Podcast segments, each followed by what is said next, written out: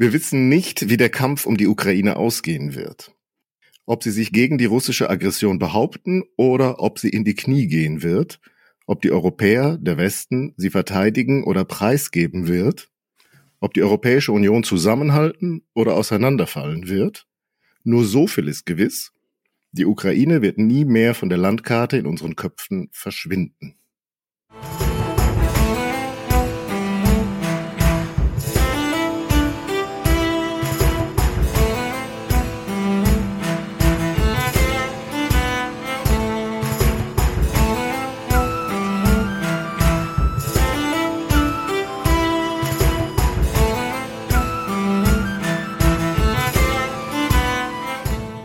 Hallo Solveig. Hallo Daniel.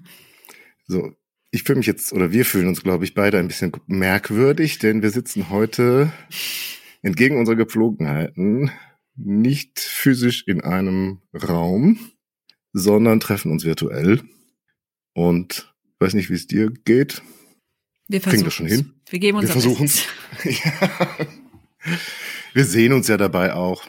Aber ja, im Umkreis gibt es Corona und deswegen ist es besser, wenn wir das dieses Mal so machen. Und solltet ihr nach drei Folgen schon treue Hörer von Flurfunkgeschichte sein, dann habt ihr womöglich in der vergangenen Woche unseren Podcast vermisst. Oder sind es schon zwei? Schon also wenn es jetzt Gefühl verloren. Wenn es online geht, sind es wahrscheinlich schon zwei Wochen. Dann sind es womöglich schon zwei Wochen, ja, die ihr auf eine Folge wartet. Ähm, wir haben ja zumindest bei Facebook und Twitter und auf unserer Website kommuniziert. Wieso? Denn äh, wir hatten ja eigentlich zwei, wir haben sogar zwei Folgen noch mhm. vorbereitet seinerzeit um etwas Zeit zu haben, äh, uns noch weitere Themen zu überlegen. Und die Folgen haben wir jetzt aber irgendwie erstmal auf Eis geschoben. Wir dachten jetzt, angesichts dessen, was gerade in Europa passiert, ist es komisch, wenn wir jetzt einfach da so weiter senden, als wäre da alles normal. Und haben sozusagen ein Habsburger Liebespaar, das wir gerne sozusagen im Anschluss an Onkel Leopold hm. ausgestrahlt hätten, jetzt erstmal auf die Wartebank geschoben, um uns einem aktuellen Thema zu widmen, nämlich dem, ja, dem Angriff Russlands auf die Ukraine und dem Krieg, der nun jetzt schon zwei Wochen tobt, sozusagen mitten in Europa. Und der Text, den ich jetzt zum Eingang gelesen habe, der stammt von Karl Schlögel. Ist dir Karl Schlögel schon begegnet? Tatsächlich nicht. Tatsächlich nicht, weil der ist nämlich momentan tatsächlich relativ präsent in Rundfunk und Fernsehen, so als äh, Osteuropa-Experte. Was schon bemerkenswert ist, weil er, wenn er hier schreibt, dass die Ukraine nie mehr von der Landkarte in unseren Köpfen verschwinden wird, dann geht es äh, in dem Buch, aus dem das stammt, von 2015, erstmal vor allem darum, dass er so selbst reflektiert darüber, dass er mit ukrainischer Geschichte sich eigentlich wie die meisten sehr wenig beschäftigt hat. das sagt er nämlich auch noch dann wie folgt, etwas später. Ich musste feststellen, dass man sich ein Leben lang mit dem östlichen Europa, mit Russland und der Sowjetunion beschäftigt haben konnte, ohne eine genauere Kenntnis von der Ukraine besitzen zu müssen. Ich erwähne das deshalb so ausführlich, weil ich bei diesem Mann studiert habe und das jetzt natürlich immer ganz interessiert äh, zuhöre und zuschaue, wenn er auftaucht mit äh, den Kommentaren zu dem Geschehen in der Ukraine. Aber das ist vielleicht auch ein Grund, warum es mir dann genauso geht. Mhm. Also wenn mein Professor sozusagen immer nur über Russland geredet hat und die Ukraine dann quasi so mitgemeint war, ja, dann geht es mir natürlich genauso und wahrscheinlich aber auch den meisten Leuten. Denn das ist natürlich so das, woran das da krankt in der Wahrnehmung, dass wir eigentlich immer so die Ukraine so quasi als Wurmfortsatz von Russland sehen. Und das hat natürlich was damit zu tun, dass wir vielleicht noch auf die Sowjetunion zurückgucken als großes Ganzes, auf das Zarenreich dann im Zweifel auch noch, ja, auf den Zerfall der Sowjetunion, dass da sozusagen vielleicht auch Staaten auseinandergefallen sind, die doch eigentlich zusammengehören. Und das ist auch ungefähr so das, was der jetzige russische Präsident immer zu empfinden scheint der sich offenbar in letzter Zeit äh, intensiv als Historiker betätigt und da seine ganz eigene Geschichtssicht sehr ausführlich darlegt. Ja, ich finde, wir müssen nicht unbedingt jetzt darauf eingehen, auf diese Geschichtsvorlesungen, die da gehalten wurde, um den Angriff auf die Ukraine zu rechtfertigen. Und er hat übrigens ganz ähnliche Vorlesungen gehalten, auch 2014, 15, als es um die Krim, Krim ging. Und zwischenzeitlich wurde sogar noch ja, ein Essay von mhm. Dr. Putin veröffentlicht, der dann ungefähr die gleichen Argumente enthält. Und wir werden ja die ursprüngliche Idee, wir war ja, wir gucken uns das an und nehmen das auseinander.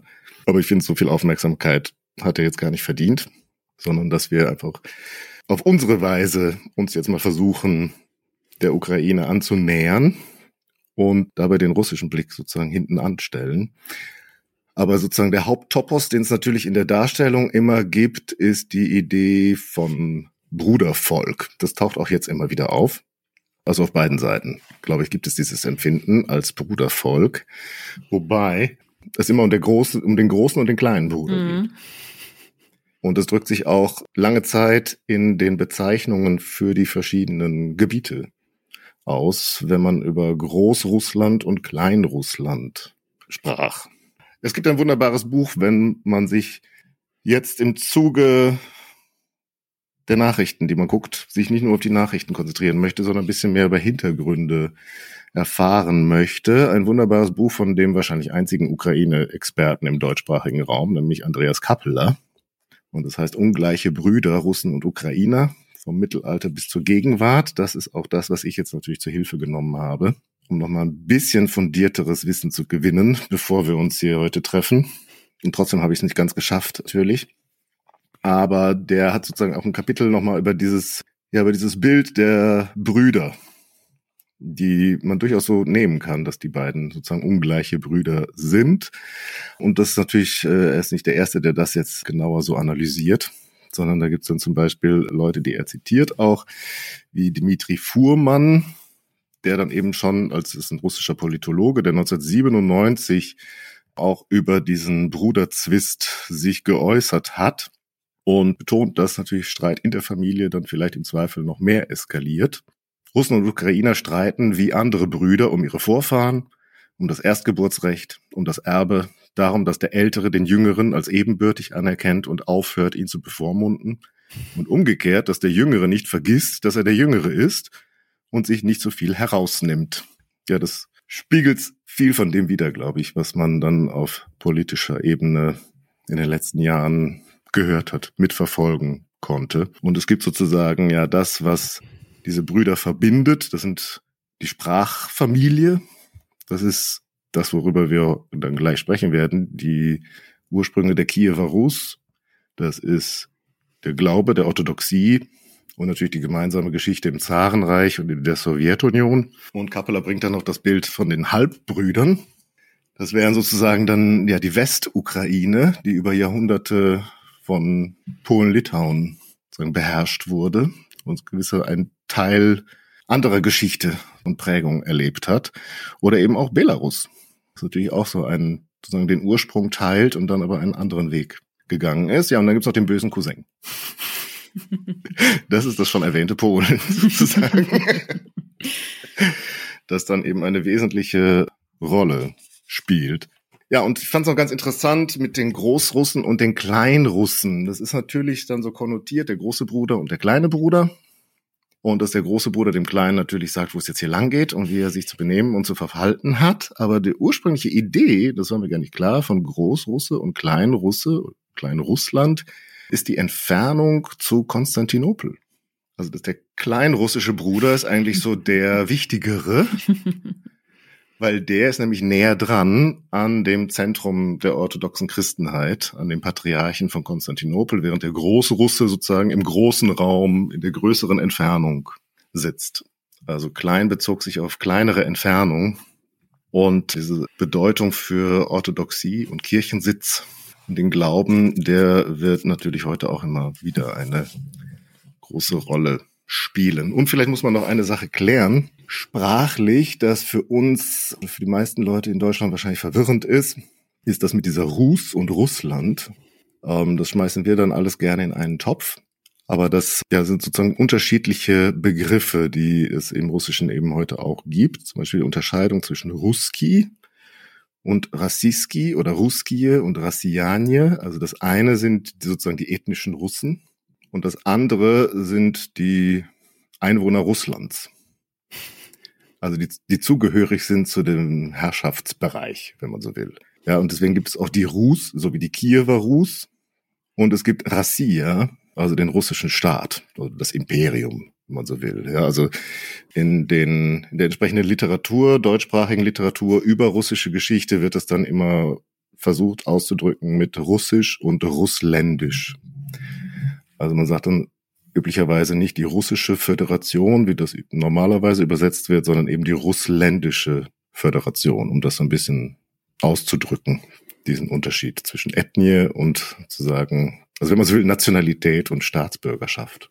Oder diese zwei Dimensionen irgendwie klar zu machen. Und es gibt sozusagen diesen etwas äh, altertümlichen Begriff für die nicht Russen, sondern sagen wir mal historisch die Russen, also alle, die irgendwie aus diesen Bereichen der Rus kamen, dass sie eben lange eigentlich so, ja, bis zum Zarenreich bei uns oder bis zum 20. Jahrhundert, sagen wir mal so, als Ruthenen bezeichnet wurden. Damit kann heute sicher auch niemand mehr was anfangen. Und wo das jetzt alles herkommt, da vertraue ich jetzt voll oh auf meine Kollegin Solveig, mm. die ja Medievistin ist. Mhm. Also ich kann ja immer mich zurückziehen und sagen, ich habe ja gar nicht Geschichte studiert, ich habe ja Kulturwissenschaften studiert und da ja, da krankt es natürlich manchmal daran, dass man jetzt hier nicht grundständig einmal komplett die ganze Geschichte eines bestimmten Raums durchgearbeitet hat. Wie ist es denn bei dir mit der Epoche des Mittelalters? Du hast, das wissen jetzt unsere Hörer noch nicht, weil wir die Folge noch nicht ausgestrahlt mhm. haben. Und also das werdet ihr demnächst dann hören. Zollweigs genaue Definition, was eigentlich Mittelalter bedeutet. Aber hast du in deinem Studium dich außer mit Staufern auch mal mit Rurikiden beschäftigt? Mit Rurikiden. Mit ähm, Rurikiden und Varägern. Tatsächlich ja. Ah. Aber nicht äh, in meinem Mittelalterstudiengang. Äh, das fand ich eben ganz interessant. Wie gesagt, du hast es schon angesprochen. Wir haben ja unsere Folgen mit ein bisschen Vorlauf produziert schon. Und ich weiß noch, dass ich das letzte Mal äh, saßen wir zusammen und wir haben über Mittelalter gesprochen und wie ähm, spätere Zeiten das Mittelalter genutzt haben, um ihre Gegenwart zu legitimieren. Und jetzt kommen wir wieder zusammen, mhm. um darüber zu reden, wie ähm, andere Epochen ihre Vergangenheit benutzen, um Gegenwart zu legitimieren. Und da hatten wir auch schon über die Kiewer Rus gesprochen.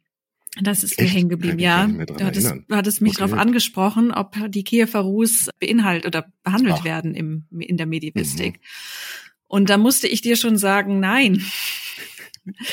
Zumindest nicht von klassischen Medievisten, die sich vor allem auf Westeuropa fokussieren, hm. sondern die Kiewer Rus sind für diejenigen von Interesse, die Osteuropa-Studien betreiben und für Leute, die Byzantinistik betreiben. Und ich mhm. habe tatsächlich in meinem Studiengang, ähm, im Bachelorstudium aus Interesse, sehr, ein paar Byzantinistik-Seminare besucht. Und da gab es dann tatsächlich auch ein, ein Seminar zu den Kiewer Rus und zu der Idee des dritten Roms, worüber wir heute dann auch sprechen werden. Mhm. Was ich jetzt ganz spannend fand, diese Themen wieder rauszuholen für heute. Das ist aber auch so ein kleiner Disclaimer. Ich bin, äh, wie gesagt, Medievistin. Ich meine Fähigkeiten liegen nicht in Osteuropa. Aber das heißt, ja, ah, das ich kann, heißt, ich kann mich nicht mehr erinnern, aber das hieß, aus deiner Definition vom Mittelalter war Osteuropa nicht mit drin. Das war genau. der Grund. Ne? Genau. Das liegt daran, Also wir haben nämlich letzte, also das werdet ihr dann noch hören. Das ist ein bisschen komische Situation hier. ja. Werdet ihr dann noch hören. Da habe ich nicht dran gedacht, dann hätten wir natürlich das als Vorlauf veröffentlichen können. Da Solveig meinte, Mittelalter ist nicht nur eine zeitliche Epoche, sondern auch eine räumliche, wo man dann sozusagen zumindest aus unserer Perspektive Osteuropa quasi die haben andere, andere Epochen. Die haben andere Epochen und vor allem haben sie auch eine andere Sprache. Und da können wir vielleicht dann auch jetzt. Aber die Franzosen auch. Trotzdem dürfen die dabei sein bei unserem Mittelalter. Ja, aber die reden ja Latein. Stimmt. Das ist es ja. Ach, Latein meinst Latein du? ist die Sprache. Latein sprechen. In den Quellen schon. Mhm. Ähm, und die Kiewer Rus, vielleicht kommen wir dann zu dem Thema. Also wie gesagt, ich musste mir das auch alles nochmal anlesen. Ich bin da keine Expertin. Das heißt, wenn mir hier irgendwelche Fehler äh, unterlaufen, tut mir das leid. Und man wird schon daran feststellen, dass ich es nicht kann, weil ich die Namen nicht richtig aussprechen kann. Dabei kann ich dir dann helfen. Also meine Sprache ist definitiv nicht Latein, aber mit Russisch habe ich kein Problem. Genau, da ergänzen wir uns sehr gut. Das habe ich schon in der Vergangenheit immer erfahren können. Genau, wenn, wenn wir zu den Kiewer Rus kommen, das ist im Grunde die Bezeichnung für die Gruppe, die dort lebt, was wir heute mit der Ukraine, ja Weißrussland und zum Teil auch West, das westliche Russland so bis, bis auf der Linie von Moskau bezeichnen können. Dort haben sie gesiedelt. Ich finde es ganz spannend mit den Kiewer Rus. Die, die kommen ja nicht einfach so, die sind nicht einfach da, und ähm, bis heute ist es auch in der Wissenschaft nicht so ganz sicher, wo die eigentlich ursprünglich hergekommen sind. Denn dieses Gebiet. Da, gab es vorher keine Leute, oder? Ja, doch schon, aber die sind immer, also das ist dieses Gebiet dort ist sehr stark also von Migration ja beherrscht worden. Das erste Mal tauchen dort oder Beschreibungen von Menschen ähm, nördlich des Schwarzmeerraums finden wir bei Herodot 500 vor Christus schon und er beschreibt da die Skythen die er als ja ein für ihn barbarisches, also nicht griechisches Reitervolk beschreibt. Und ja, es gibt archäologische Untersuchungen von diesen Skythen, die wandern aber ab, als dann im ja so grob dritten, vierten Jahrhundert die Goten kommen, wo auch da bis heute nicht ganz klar ist, wo die Goten jetzt eigentlich herkamen. Also da gab es auch lange die These, dass die aus Skandinavien stammen. Mhm. Das ist mittlerweile wird es hinterfragt. Dann kommen im fünften Jahrhundert die, äh, die Hunnen, die die Goten vertreiben. Und dann gehen die Hunnen auch wieder weg, nachdem Attila an einem Blutsturz verstorben ist. Und irgendwie kommen dann, nachdem die Hunnen und die Goten dort ähm, nicht mehr leben, die ja die die Russen dorthin. Und auch da ist es eben nicht ganz klar, wo sie herkommen. Es gibt die These, dass sie da irgendwo in den Waldwäldern und Wiesen schon gelebt hätten. Was sind das jetzt für Bilder hier? Ich weiß es auch nicht. Man liest das und denkt sich... Die vom Baum runtergekommen ja, genau. und angesiedelt. So, dass sie da irgendwie auf Bäumen gehaust haben, während die mhm. Hunde da gelebt haben. Nein, also es gibt eben diese, die, die These, sind sie eben autochton oder nicht autochton? Das bedeutet, sind sie dort immer schon gewesen oder sind sie eingewandert? Und man geht davon aus, dass sie eingewandert sind, und zwar über den Balkan. Aber wo sie da vorher herkam, weiß man auch nicht. Und das ist so typisch. Wir befinden uns eben jetzt hier im fünften Jahrhundert nach Christus, also ganz klar in der sogenannten Völkerwanderungszeit, wo ja viel migriert wurde. Und auch da weiß man eben nicht, sind diese, diese Russen, sind, ist das eine ethnische Gruppe, die wandert zusammen? Oder sind das verschiedene Ethnien, die sich auf dem Weg treffen und eine eigene Identität ich da glaube, man sollte einfach über bestimmte Epochen so einen, ja. den Vorhang des Schweigens. also es ist eben und, und der Grund, warum ich das eben jetzt hier so ausführlich erzähle, ist eben um klar zu machen, man weiß eben sehr sehr wenig über diese diese diese Rus und man weiß nicht genau, wo sie herkommen und es scheint eben tatsächlich, dass das verschiedene Ethnien waren, die hier zusammengekommen sind. Also es gibt nicht die, diese reine Ethnie, die das eine Gruppe irgendwie dahin gewandert ist, sondern das waren verschiedene Gruppen, die sich dann eben entschieden haben, dort zusammen zu leben. Das, gilt das nicht für uns alle? Ja, genau. Aber in, in Zuge von steigendem Nationalismus und Geschichtsvereinnahmung möchte ich das nochmal betonen, dass das eben alles nicht so einfach ist. Und um es noch komplizierter zu machen, jetzt haben wir eben ab diesem, ab dem fünften Jahrhundert ungefähr eine Gruppe, die dort lebt und eine eigene Identität entwickelt. Und jetzt kommen so im achten Jahrhundert auch noch die Wikinger dazu. Mhm. Denn die Wikinger expandieren ja gerade im achten Jahrhundert. Die sind, ja, die kommen nach in die Normandie, die kommen nach Paris und sie kommen auch nach Konstantinopel. Und unterwegs auf ihrem Weg den Don hinab, um nach Konstantinopel zu kommen, siedeln sie auch dort, wo eben diese Rus sich angesiedelt haben und erobern Gebiete scheinbar. Hm. Das bedeutet, also hier haben wir jetzt nochmal einen weiteren ethnischen Einfluss, wenn wir ihn so bezeichnen möchten, nämlich die Wikinger, die dann aber eben jetzt hier nicht Wikinger genannt werden, interessanterweise, sondern man spricht von den Varägern. Mhm. Und manchmal ähm, auch von den Normannen. Genau, die aber Deine die, Lieblingsfamilie. aber die Normannen sind eben die Wikinger, die ähm, in Nordfrankreich sich ansiedeln und dort die Normandie gründen. Ja, ich weiß, aber die geht ja noch weiter noch. Genau, aber ich wollte es auch nur noch mal für unsere Zuhörer mhm. noch mal klarstellen, dass das unterschiedliche Leute sind. Und bei diesen Varegern ist es eben ganz interessant, die schaffen es eben tatsächlich nach Konstantinopel und stellen dort auch die fast, also im Grunde die Leibwache der, der byzantinischen Kaiser. Das sind dann immer so die Varegergarden. Also da hat man eben diesen Begriff auch.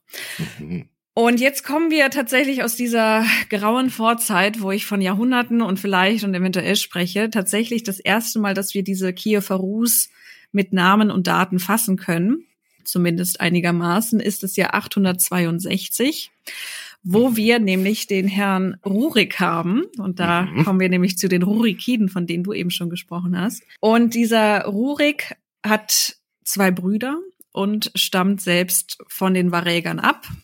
Und jetzt wird's schon wieder ein bisschen ungenauer, denn diese, diesen Rurik und seine Brüder, da gibt es nicht so richtig wirklich Hinweise, dass es ihn wirklich gegeben hat.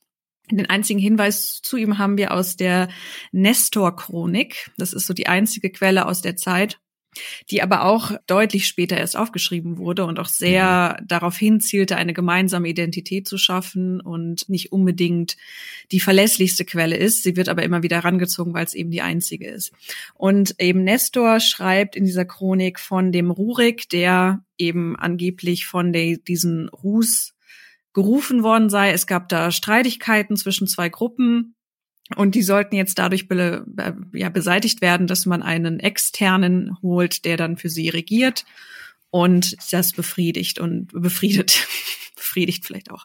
Und das ist der, dieser Rurik und auf die berufen sich dann eben auch später alle Herrscher über die Kiewer Rus und dann auch die Moskowiter, mhm. weil diese Dynastie eben eher erhalten bleibt bis ich weiß es gar nicht, ich glaube bis zum Schluss.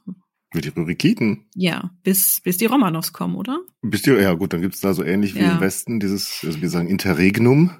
In Russland ist es die Zeit der Wirren. Ah. Und dann kommen die Romanow und dann wird alles wieder gut. Ah, natürlich. Mhm. Und dieser Rurik herrscht auch zunächst in, in Novgorod. Das ist so die älteste Stadt, das älteste Herrschaftsgebiet, das wir eben greifen können, der Kiewer Rus. Und 20 Jahre nachdem er dort eben zum Großfürsten berufen wurde, verlegt er schon die Hauptstadt von Novgorod nach Kiew. Und warum tut er das? Weil Kiew so nah an Konstantinopel liegt. Also da mhm. wird eben tatsächlich schon dieser Bezug auf Konstantinopel, den du ja eben schon angesprochen hast, deutlich, dass man ja eben versucht, näher an, an das Zentrum der, des Handels und der Politik in der, in dem Raum und der Religion auch zu kommen. Obwohl die selber noch gar nicht christlich sind. Das passiert erst später, nämlich unter der Großfürstin Olga. Mhm. Die übernimmt nämlich 945 die Herrschaft für ihren Sohn und da kommen wir nämlich zu den Namen, die ich nicht so gut aussprechen kann. äh, Svatoslav. Mhm. Klingt doch gut. Und Olga orientiert sich eben sehr stark Richtung Konstantinopel und zwar auch so weit, dass sie zehn Jahre später, 955, zum, ja, zum orthodoxen Glauben konvertiert in Konstantinopel. Also sie lässt sich tatsächlich in Konstantinopel taufen, wo wir eben schon ganz klar diesen. Es gab doch noch dieses Auswahlverfahren, oder? Dieses Auswahlverfahren? Ja, ich erinnere mich jetzt gerade nicht, welcher Fürst das war, der da sich sozusagen so eine Dreiergruppe eingeladen hatte die ihm mal ihre Religion ah. vorstellen. Weißt du, wer das war? Nee, ich kenne die Geschichte, aber die ist leider nicht so echt. Nein, aber die ist doch toll. Die ist wahnsinnig toll. Das Denn, ist so super. Aber jetzt fällt mir halt der Name gerade nicht ein, weil ich mich so verlassen auch. habe auf deine äh, Vorbereitungsintensität hier, dass er sich da irgendwie, keine Ahnung, einen Katholiken, mhm. einen äh, evangelische gibt's ja noch nicht. wahrscheinlich einen orthodoxen und ich weiß nicht, wer noch, äh, Muslimen wahrscheinlich eingeladen hat, um zu gucken, welche Religion denn vielleicht am interessantesten wäre. Keine Ahnung, wen er bis dahin angebetet hat. und sich dann entschieden hat, äh, die Orthodoxen haben die schönsten Kirchen oder die, keine Ahnung, sind am attraktivsten oder Konstantinopel finde ich am mhm. besten. Ja, Mit denen möchte ich mich gut verstehen und wir nehmen das. Also es wird wahrscheinlich Wladimir gewesen sein. Der hat nämlich dann, der ist tatsächlich endgültig zum orthodoxen Glauben übergetreten. Genau, dann ist das diese große mhm. Taufe der Kiewer Rus. Ja. Ne? Aber der Grund, warum ich Olga noch eingebracht habe, ist, weil sie eben die erste ist, die diesen Bezug schafft. Und ähm, das ist jetzt eben nicht unbedingt, äh, also wir lesen immer von Taufen, in, im, vor allem im hm. Frühmittelalter. Das machen das die Land nicht. Wird getauft. Das Land wird getauft. Ähm, mhm. Das ist nicht unbedingt so zu sehen, dass die wirklich jetzt überzeugte Christen sind und anerkannt haben, dass Jesus Christus ihr Herr und Erlöser ist. Vielleicht auch. Aber das hat auch viel mehr damit zu tun, dass sie sich dadurch Handlungsräume eröffnen, Handelsräume. politische Entscheidung Räume. könnte man genau. sagen. Genau. Und das ist eben ganz interessant. Die Polen machen das auch.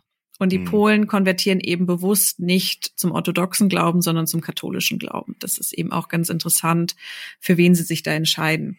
Und Olga ist, wie gesagt, Regentin. Ihr Sohn übernimmt ähm, später die Herrschaft und er macht es auch sofort wieder rückgängig. Also er schafft den Glauben wieder ab mhm. und äh, kehrt auch zum, zur slawischen Religion zurück, von der wir eben leider auch nicht viel wissen, wie die jetzt ausgesehen hat. Die ähm, haben wahrscheinlich so einen ähnlichen Aufbau gehabt wie wir auch. ja, also da. Jemand für Donner, jemand für Liebe, jemand ja. für den Krieg.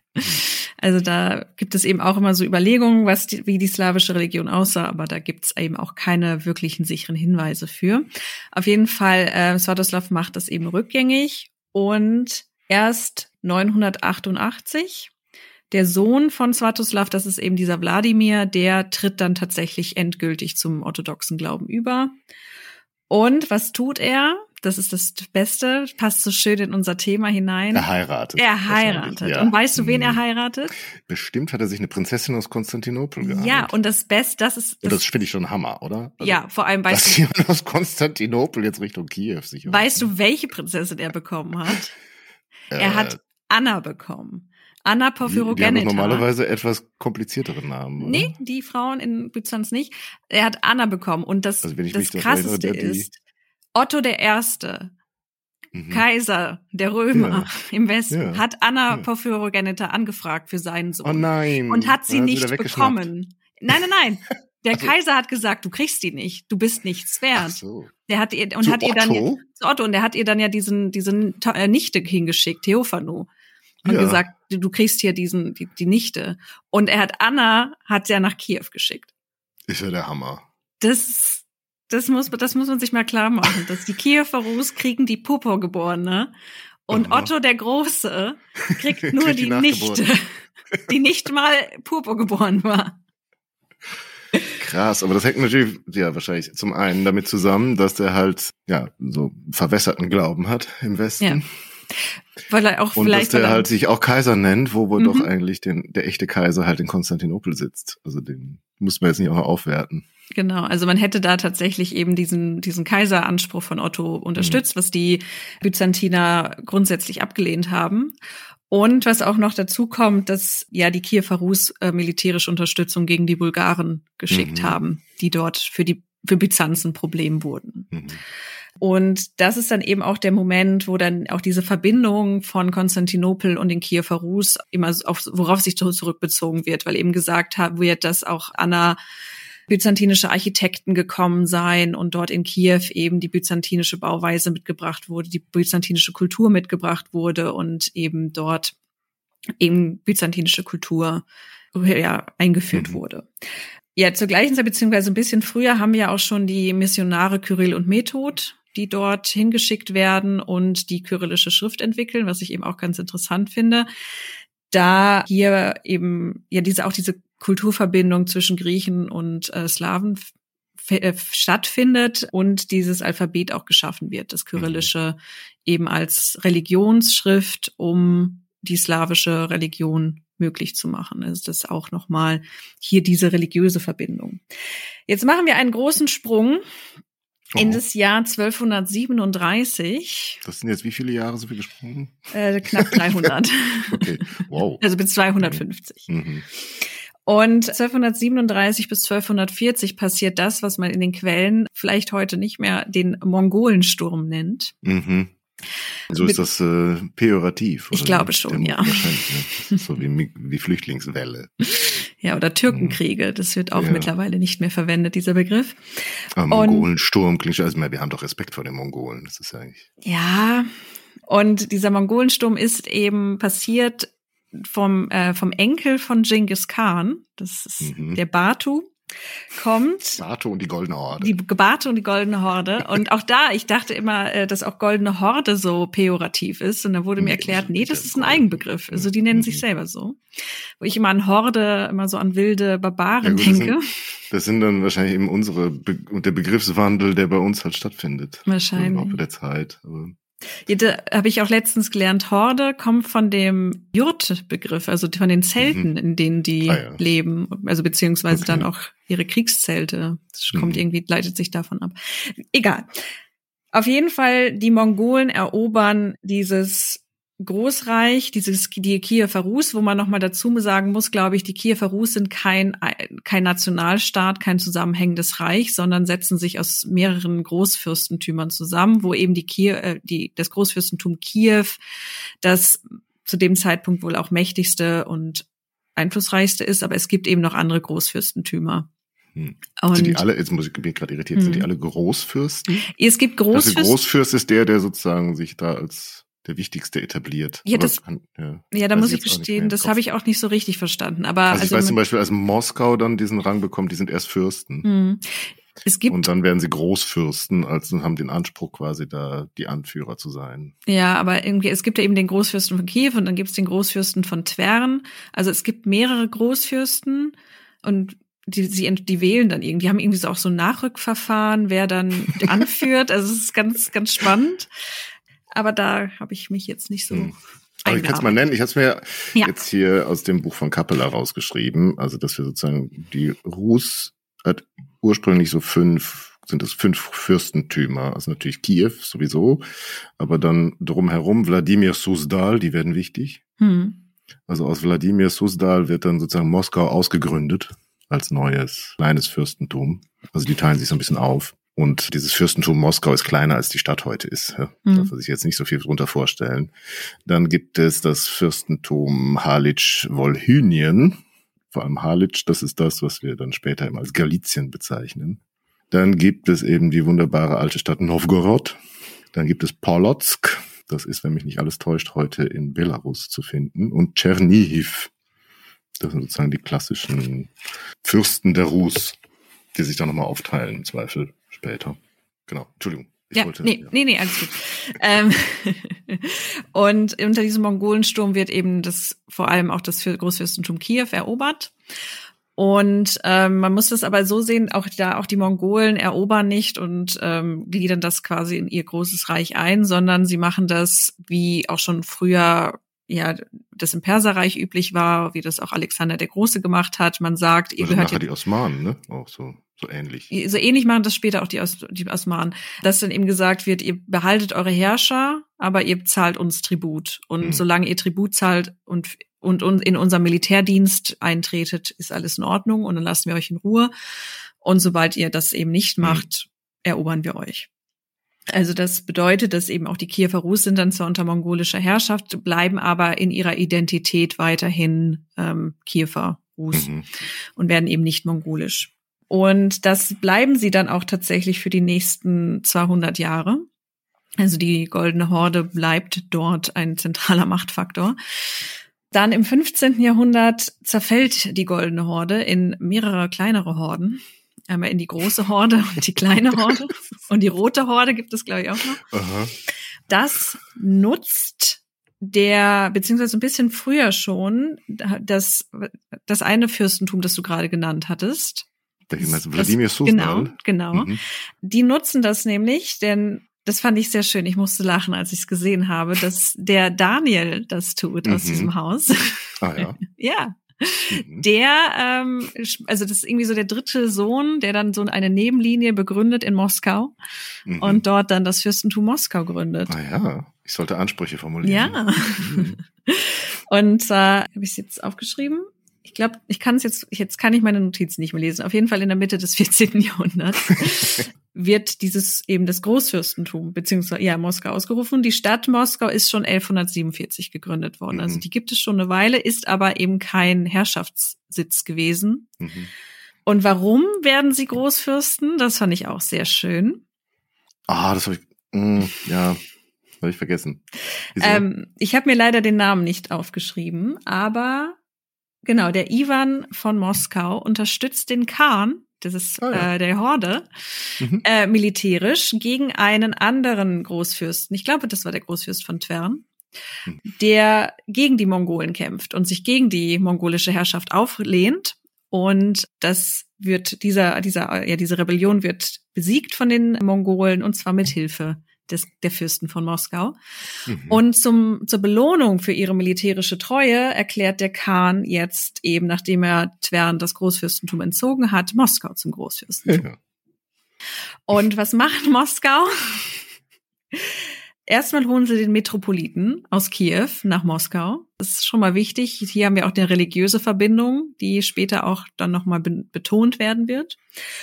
Und sie fangen einige Jahre später in den 1360er Jahren an, die sogenannte äh, russische Erde zu sammeln, mhm. indem sie nämlich jetzt selbst gegen den Khan militärisch ins mhm. Feld ziehen. Und es findet eine Schlacht statt, die ich mir aufgeschrieben habe, weil es so einen schönen Namen hat. Es ist nämlich die Schlacht vom Schnepfenfeld 1380, wo eben das erste Mal eben gegen diese mongolische Herrschaft rebelliert wird, wo es zu militärischen Auseinandersetzungen kommt und eben auch Gebiete wie, wie, wie Kiew, wenn ich mich jetzt nicht vertue, zurückerobert werden. Mhm. Und eben die, dem, dem Großfürstentum Moskau jetzt dann eingegliedert werden. Also was heißt hier zurückerobert? Ja, also, also wie du schon gesagt hast, diese anderen Fürsten sind ja sozusagen, sofern man dann nicht schon sich Richtung Polen orientierte, waren ja sozusagen mit der Horde so verbunden in der Art und Weise, so wie du es dargestellt hast, die Mongolen da nicht direkt sozusagen das ganze Ding alles besetzen und jetzt alles diktieren, was da zu passieren hat, sondern dass sie eben Tribut fordern und Kriege, also militärische Unterstützung. Und solange äh, das erfolgt, sind die sich da alle sozusagen selbst überlassen. Hm. Also das jetzt sozusagen zu befreien, ist dann auch eben so eine Darstellung, die Moskau dann später äh, befördert dass genau. man die russischen Lande von Tatarenjoch befreit hätte. Genau, deswegen steht hier in meiner Notizensammlung der russischen Erde auch in Anführungszeichen, mhm. weil das eben auch da nochmal kommt, auch wenn eben Moskau eine Nebenlinie ist, dieser der Rurikiden, war ja Kiew so gesehen nie also Teil von Moskau. Das muss man nochmal mhm. klar machen. Das waren eben zwei getrennte Gebiete, zwei getrennte Fürstentümer, die jetzt hier eben quasi durch militärische Eroberung vereint werden. Mhm. Das Ende der Mongolen beziehungsweise der Tataren, wie sie dann auch genannt werden, findet dann 1480 statt. Und zwar an der Ugra. Und das ist Was eine. Ist das denn bitte? Irgendwo. ja, ich, du bist der Osteuropa-Experte von uns. Aber doch nicht in der Gegend. Auf jeden Fall, das, äh, das Stehen an der Ugra ist auch ein, ein interessantes Thema, weil äh, es scheinbar gar nicht zum, zum Kampf gekommen ist. Die Heere haben sich versammelt, sie standen dort und aus irgendeinem Grund, was bis heute auch diskutiert wird, sind die Mongolen abgezogen. Einfach. Ach. Sie sind gegangen. Umgedreht. Sie sind einfach gegangen. Jetzt aber auch. Und äh, dadurch wurde eben dann das ja eben aus russischer Sicht, dass die mongolische Herrschaft ja ab, das Joch mhm. abgeworfen und man hat sich daraus befreit. Sag mal, wann war das? 1480. Okay da ist eben auch schon Ivan der Dritte an der Macht, der Großfürst von, von Moskau, der sich eben auch selbst schon interessanterweise als Herrscher der ganzen Rus bezeichnet. Also er Ach. setzt diesen Titel, also Titel durch. Mhm. Und damit merken wir eben auch schon einen gewissen äh, Anspruch, den er hier formuliert, dass er eben sagt, ich bin nicht nur Großfürst von Moskau, sondern alle alle Menschen, die Slawisch sprechen, gehören quasi zum, zu meinem Herrschaftsbereich. Also das wird hier schon verwendet um eben auch diese, ja, diese Expansionspolitik Moskaus zu erklären. Mhm. Und das wird jetzt eben ganz interessant, dass ähm, dass hier wieder religiös verwoben wird. Denn wir sind jetzt eben in den 1460ern, 1480ern. Das große Datum ist zu diesem Zeitpunkt 1453. 1403. Ah, Konstantinopel fällt. Genau. Das hm. Konstantinopel wird von Mehmed II. erobert. Und das führt zu einer massiven Migrationsströmung wieder aus Konstantinopel nach in den Norden, denn jetzt tatsächlich müssen ja müssen wir im Kopf behalten, die Rus waren ja zum orthodoxen Glauben übergetreten. Und das war eben im 12. Jahrhundert ein großes Politikum geworden, da wir ja den großen Eklat haben, dass, mhm. dass wir das ähm, morgenländische Schisma haben. Orthodoxe Christen und katholische Christen erkennen sich gegenseitig nicht mehr an, sehen sich als Feinde. Und jetzt haben wir eben diesen, diesen großen Schicksalsschlag. Konstantinopel wurde von Muslimen erobert und die orthodoxen Christen müssen fliehen. Und wo fliehen sie hin? Natürlich nach Moskau, beziehungsweise ins Großfürstentum Moskau, weil man eben dort auch den Metropoliten sitzen hat und sagt, das ist eben die, die Heimat des wahren Glaubens. Das ist sozusagen auch der einzige Metropolit, der jetzt so frei ist in einem ja orthodoxen Land. Genau, weil auch der Patriarch von Konstantinopel, also der das der das Haupt der orthodoxen Kirche eben in Gefangenschaft zu dem Zeitpunkt war. Mhm. Und der Metropolit von Moskau ist eben der einzige der höchste Kirchen für, für würdige Würd, was ist das Wort? Würdenträger. Äh, Würdenträger, so, ähm, der eben jetzt hier agieren kann. Und ähm, was auch passiert, die orthodoxen Christen fliehen nicht nur nach, nach Moskau, auch wenn das ein großes Ziel ist und, der, und Ivan auch sagt, komm zu mir, eben nimmt sie mit offenen Armen auf. Ähm, es fliehen auch einige nach Rom und nach Genua vor allem. Genua und mhm. Konstantinopel waren immer schon handelstechnisch sehr eng verknüpft. Die ja, die, die Kinder des letzten ähm, Kaisers von Konstantinopel fliehen auch nach Rom beziehungsweise nach Norditalien. Und die Tochter, äh, Sophia Palaiologos, beziehungsweise sie wird auch Zoe genannt, findet beim Papst Unterkunft. Sie ist fünf Jahre alt, als Konstantinopel fällt und reist dann eben nach Rom, wo sie dann dort erzogen wird. Ihre Brüder reisen nach Genua und sitzen dort im Exil. Und jetzt kommt es wieder zu einer Heirat nämlich Ivans okay. des Dritten mit eben dieser Sophia, die auch Zoe genannt wird. Er daraufhin erklärt eben Ivan der Dritte seine ja, Rechtsnachfolge fast schon für Konstantinopel, dass eben die Kaiserkrone Ostroms auf ihn übergegangen ist durch seine Heirat mit ah. eben jener Sophia. Jetzt ist aber das Problem, auch das ist politische Inszenierung, das ist nicht rechtlich bindend. Ja, ähm, Gott, aber es ist schon, also handfester als so eine Idee von Translatio Imperi. Wir übernehmen das Reich. Ja, euch. das ist korrekt. Ähm, ja, immerhin ist da hat es Hand und Fuß. Ich weiß, aber warum ich das erzähle und eigentlich und würde ich dir das auch so überlassen, aber was ich eben raus, was ich gelesen habe und diese Geschichte wollte ich unbedingt erzählen, weil ich sie grandios finde. Sophia hat eben zwei ältere Brüder und ihr älterer Bruder verkauft in Genua seinen Herrschaftstitel quasi als mhm. Kaiser mhm. Ostroms an irgendeinen genuesischen Händler. Was? An wen? Also genuesische was? An einen genuesischen Händler. What? Ja. Von daher. Sag mal. Weil er halt scheinbar Geld braucht in Genua, um dort zu leben. Verkauft er meinen Kaisertitel? Ja, hat, wenn der Händler da Bock drauf hat. Egal, zwei, 2000 Jahre altes ja. Kaisertum, ich verkaufe es dir. Ja, bitteschön. Na gut, er wusste auch, dass da keine Chance ist, es zurückzuerobern. Das bedeutet, dass Sophia demnach rechtlich gesehen eben keinen Anspruch auf die Kaiserkrone besaß, weil, ihr, halt erst kaufen, weil ihr Bruder das verkauft hatte. Aber wir hatten das nachher gekauft. Ich weiß nicht, das hat er behalten. Das also wer ist denn jetzt Kaiser? ich weiß es nicht. Okay. Vielleicht liegt das noch irgendwo rum. An sich auch mhm. Mehmed hat sich als neuer Kaiser inszeniert, von daher so mhm. hat sich auch so in die Nachfolge von Konstantin dem Großen gesetzt. Mhm. Also und da er einfach das Recht der Eroberung hatte, glaube ich, waren es dann die Osmanen. Naja, also die sind ja nicht christlich, das funktioniert ja nicht. Das war offenbar nicht wichtig genug, um zu konvertieren. Das stimmt. Auf jeden Fall so kommt eben diese Idee des dritten Roms und das hatten wir, hatte ich ja eben schon am, äh, am Angang, also beim beim Einstieg gesagt, was ich äh, eben wahnsinnig spannend finde, diese Idee. Also das dritte Rom bedeutet, man, das ist auch ganz klar aus der Orthodoxie erwachsen. Die Idee, das erste Rom ist das christliche Rom. Das ist gefallen, weil der Papst ist eben vom wahren Glauben abgekommen. Also der mhm. katholische Glaube ist eben ein Fehlglaube. Das zweite Rom war dann Konstantinopel, weil dort ja die griechisch-orthodoxe Kirche saß. Die ist gefallen durch die ähm, osmanische Eroberung und jetzt ist eben Moskau das dritte Rom, weil dort eben der orthodoxe Glaube noch gelebt wird. Wir haben den Metropoliten, der dann auch später zum Patriarchen erhoben wird. Und wir haben eben dann auch noch diese kulturelle, rechtliche Translatio durch diese Heirat mit, mit der Zoe Sophia.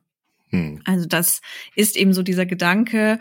Ivan der Dritte nennt sich dann auch schon Zar, also er übernimmt diesen Titel Zar als Ab also in Anlehnung an eben Kaiser aus dem vom, vom oströmischen Kaisertum. Mhm. Ist aber noch nicht gekrönt, also das macht er nicht, aber er hat diesen Titel schon. Und da verknüpfen sich jetzt eben diese Ideen äh, der, der, des orthodoxen Glaubens als der wahre Glauben, der geschützt werden muss, mit dieser imperialen Idee aus, aus Rom. Und ähm, wir hatten es eben schon, Ivan der Dritte nennt sich ja selbst schon als der Herr aller, aller Rus, nicht nur der Moskauer mhm. Rus. Und das wird jetzt eben verbunden, dass er eben alle Russen quasi unter sich vereint im Glauben und auch ja herrschaftlich. Also da kommt geht eben diese eigentlich nur religiöse Idee in, in eine imperialistische Idee über, dass eben den, den Moskowitern es zustünde, über alle Menschen zu herrschen, die eben eine slawische Sprache sprechen und sich mhm. als Rus selbst wahrnehmen. Und sein Enkel, Ivan der Vierte, der auch den schönen Namen Ivan der Schreckliche erhalten hat, mhm. ist dann eben der erste, der sich dann auch zum Zar krönen lässt, 1547. Und das ist eben interessant. Damit beginnt zum einen die Geschichte des russischen Zarenreiches. Aber diese Krönung findet eben auch mit typischen oder nicht mit den mit den eher Insignien der oströmischen Kaiser statt, aber sie sind inspiriert von den Insignien, mit denen sich die oströmischen Kaiser haben krönen lassen und auch der Doppeladler, also das, was wir auch heute ähm, in, auf russischen Wappen noch sehen, wird eben hier übernommen von dem Doppeladler aus Ostrom. Den haben sie dort getragen im Wappen und das wird jetzt übernommen für das russische Zarentum. Und damit ist jetzt eben auch diese Was unsere Idee. österreichischen Freunde auch benutzt. Genau. Es ist nicht so eigen. In Albanien wird er auch benutzt. Mhm. Warum eigentlich? Das weiß ich nicht, tatsächlich. Auch der Konstantinopol ich glaube. Konstantinopolische oder äh, anderer. Ich, ich glaube, das hat auch damit zu tun, aber. Und Serbien doch auch noch, ne? Ja, also ich, ich wusste es mal, aber ich habe es leider vergessen, warum dort auch. Aber es ist, der Doppeladler wird eben dort auch immer benutzt mit diesem Idee, diesem Rückgriff auf diese imperiale Idee. Mhm. Und das passiert jetzt hier auch in, in Russland mit der Gründung des Zarenreiches. Und das ist dann eben tatsächlich auch der Schritt, wo wir eben diese Idee, diese imperialistische Idee ausgelebt mhm. sehen. Was ich aber ganz interessant finde, jetzt haben wir auch wieder nur eigentlich russische Geschichte besprochen. Ja, ne? Sind wir und ähm, bekommen von aber der Region. Die Region, wie gesagt, ist, man hat diesen Anspruch, wir, wir herrschen über alle Rus, aber die Ukraine beziehungsweise große Gebiete und auch Kiew zu dem Zeitpunkt gehören gar nicht zum zum Kaisertum, also zum mhm. russischen Zarenreich, sondern die gehören wem anders, nämlich eigentlich Litauen.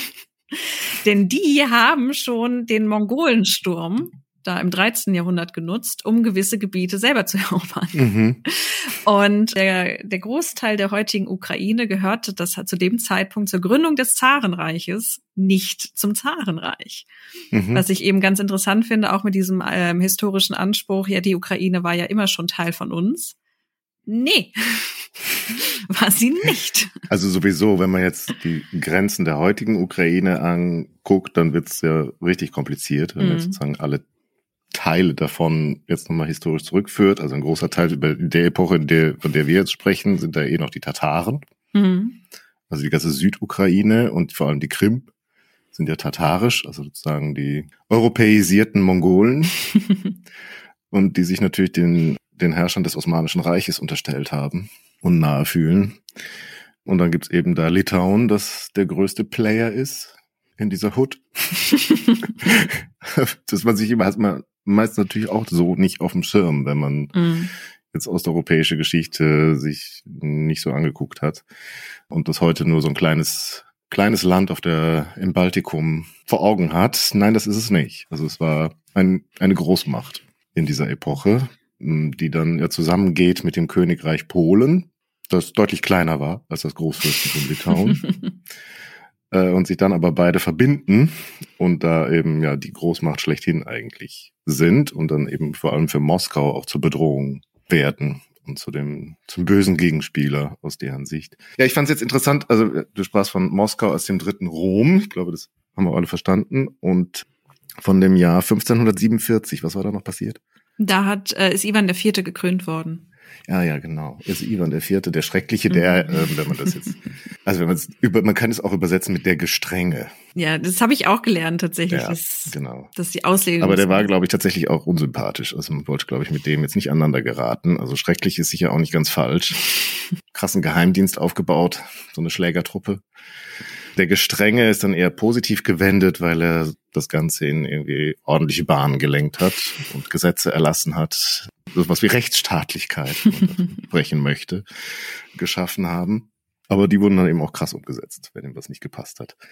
Ja, und ich habe mich nämlich gefragt, weil ich gelesen habe, dass 1547 es auch eine Heiligsprechung gab in der orthodoxen Kirche von Moskau, nämlich dass Alexander Niewski heilig gesprochen wurde. Hast du von dem mal gehört? Nein. Nee. Alexander Nevsky ist der Star des russischen Mittelalters. Ah. Also der Fürst schlechthin. Was glaubst du, was hat, womit hat er das verdient, heilig gesprochen zu werden? Heilig gesprochen zu werden. Als Missionar ist er zu irgendwem hin oh, und süß. ist dann gestorben. und ist dann für seinen Glauben gestorben. Ja. Und war so ein frommer Mensch. Nein, in der Orthodoxie muss man nicht fromm sein. Ja, das weiß und ich. für seinen Glauben sterben, um heilig gesprochen zu werden. Nein, man muss Kriege gewinnen. Ja, das wäre meine zweite Vermutung gewesen. Alexander Niewski war, der hat seine Karriere in Novgorod angefangen, Fürst von Novgorod. Und ähm, der macht so was ähnliches wie das, was du vorhin beschrieben hast. Der lässt sich dann vom Khan der Goldenen Horde äh, zum Großfürsten ernennen, mhm. sticht er seinen Bruder aus. Aber vor allem kämpft er gegen die Schweden mhm. und besiegt 1240 beziehungsweise 42 die Schweden und den deutschen Orden. Ah. Eine sehr populäre Figur.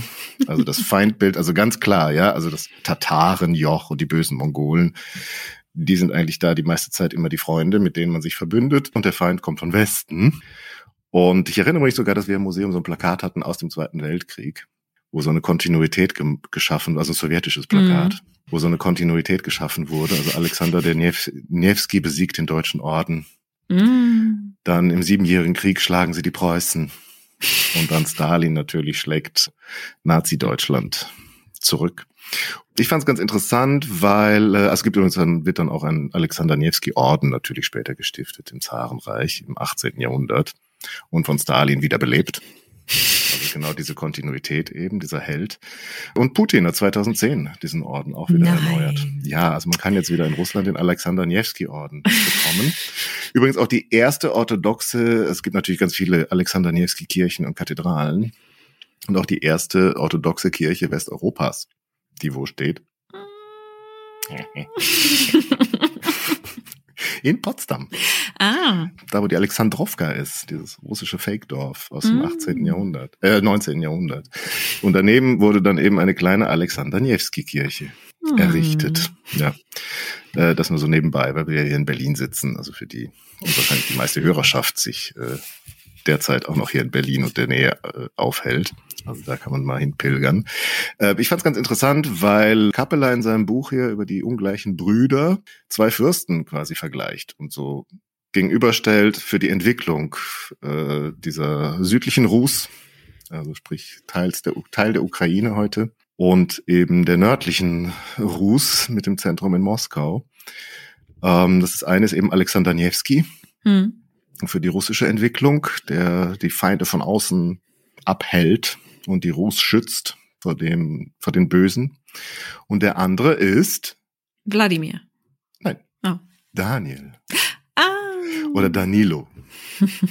und Danilo regiert in dem Teil, den wir dann äh, Galizien nennen, also Halic, ja, diese eine, ein Teil der Rus. Da ist er der Fürst und heiratet nach Ungarn rein, möchte gerne mehr gen Westen sich verbünden und verbinden.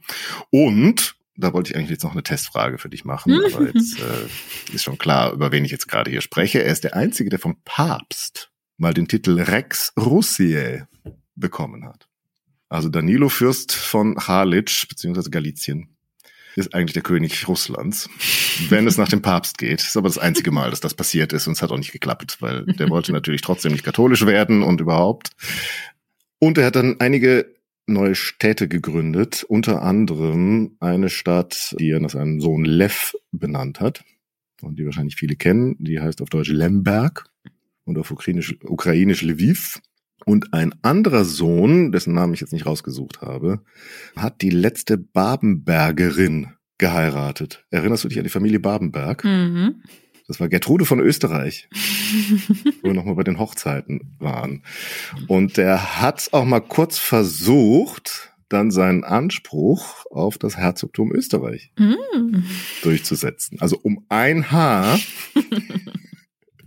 wäre Danilo am Ende noch deutscher König und römischer Kaiser geworden und seine Dynastie hätte sich dann durchgesetzt, womöglich im Reich. Nein, so ist es natürlich nicht. Aber immerhin, der bleibt bis 1323, bleibt seine Familie Herrscher über Galizien, bevor das dann, da hat man dann wieder blöd eingeheiratet, beziehungsweise die waren ausgestorben, also war es ihnen egal, an Polen, Litauen fällt. Und das ist auch ganz interessant. Also, wie gesagt, Polen und Litauen sind ja, bis sie dann ganz offiziell als Länder auch vereinigt werden, eben zwei Herrschaftsgebiete, die einfach nur den gleichen Fürsten gehören. Und man teilt dann diese russischen Territorien eben auch auf. Also das, was heute hauptsächlich Belarus ist, gehört eben dann zu Litauen.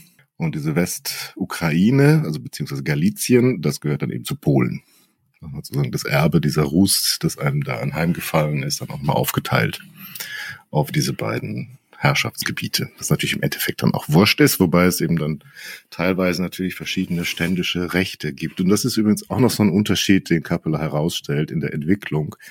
Also nicht nur diese Westorientierung äh, der Westukraine, während die, die nördliche Rus unter Moskau sich eher abschottet gen Westen und da sitzen die Lateiner und der Feind sondern eben auch die Herausbildung in Moskau der Selbstherrschaft, der Autokratie. Also so wichtige, sagen wir etwas, was bis 1917 unangetastet bleibt. Ja, also sozusagen dieser Absolutismus der russischen Zaren. Also die sind sozusagen die uneingeschränkten Herrscher in diesem Bereich, während eben in den westlichen Gebieten Polen, Litauen beeinflusst sich eben so eine ständische Herrschaftsform entwickelt, wie sie uns auch eben vertraut ist aus dem aus unserem Mittelalter. ne, da darf man es ja wohl sagen. Musst du jetzt entscheiden, ob der Danilo Rex Russie zum Mittelalter gehört oder nicht, in deinem Sinne. Und ja, das sind sozusagen diese beiden Antipoden, die er da herausstellt. Und äh, ja, diese gemeinsame Geschichte Polen-Litauens, die ist ja dann mit, beginnt mit Jogaila, dem Großfürst von Litauen, der sich, äh, der katholisch wird, um sich dann zum König von Polen wählen zu lassen. Und äh, seitdem ist der Herrscher von Litauen immer gleichzeitig auch König von Polen, beziehungsweise umgekehrt. Und 1609, äh, 1569 wird es dann auch mal festgeschrieben, dass diese beiden Länder zusammenbleiben. Und das ist halt deshalb so wichtig, weil die immer einen Teil der heutigen Ukraine dann beherrscht haben. Ja, das ist natürlich auch wichtig, auch insofern, dass die ganze Elite, die es da in der Westukraine gab, der ganze Adel, der wird dann eben natürlich auch polonisiert und katholisch. Und es gibt dann ein, eine Kluft zwischen der Elite und den Durchschnittsbürgern und vor allem Bauern natürlich. Und die hat dann nicht nur mit dem Stand zu tun und äh, dem Einkommen, sondern eben auch sozusagen mit der kulturellen Orientierung und vor allem natürlich konfessionell. Und das ist ja nun mal in dieser Zeit, wie du schon deutlich dargelegt hast, ein ganz wesentlicher Punkt, ob man nun Lateinisch spricht oder Kirchenslawisch und wie der, ja, wohin der Priester sich sozusagen in der Kirche wendet. Ob er sein, sein, äh, sein Gehalt aus Rom bezieht oder eben dann aus Moskau. Beziehungsweise ob er einen Bart trägt oder keinen Bart. Und ob er einen Bart trägt oder keinen, genau. Und im Westen der Ukraine wollte man diese Kluft unbedingt überbrücken und hat es eigentlich ganz nett in Angriff genommen, finde ich. Also man wollte die Leute jetzt nicht zwingen, den Bart abzurasieren und Lateinisch zu sprechen oder zu lernen, um dann in der Kirche lateinische Gebete äh, vorzusagen, sondern man hat sich überlegt, eine Kirchenunion. Wir legen unsere Kirchen zusammen. Ihr dürft so bleiben, wie ihr seid. Hauptsache, ihr sagt, der Papst ist am wichtigsten. Und das eben auch 1596 passiert, gibt es die Union von Brest und das ist eine sehr starke Kirche dann gewesen über einige Zeit, äh, die heute noch existiert. Mhm. Nicht mehr ganz so stark, wie es dann damals der Fall war. Also das ist sozusagen, also es gibt, ist ja nicht die einzige Aber vielleicht die bekannteste ist die sogenannte griechisch-katholische Kirche, ist aus dieser Union hervorgegangen, die dort also einen Metro äh, Metropoliten hat, nach wie vor, der aber sozusagen im Rang eines Kardinalpriesters steht. Und natürlich der, also bei den Konzilien etc. und den Veranstaltungen in Rom äh, sieht man eben viele Kardinäle, die im orthodoxen Look auftauchen und eben zu Hause in ihrer Kirche auch Slawisch sprechen.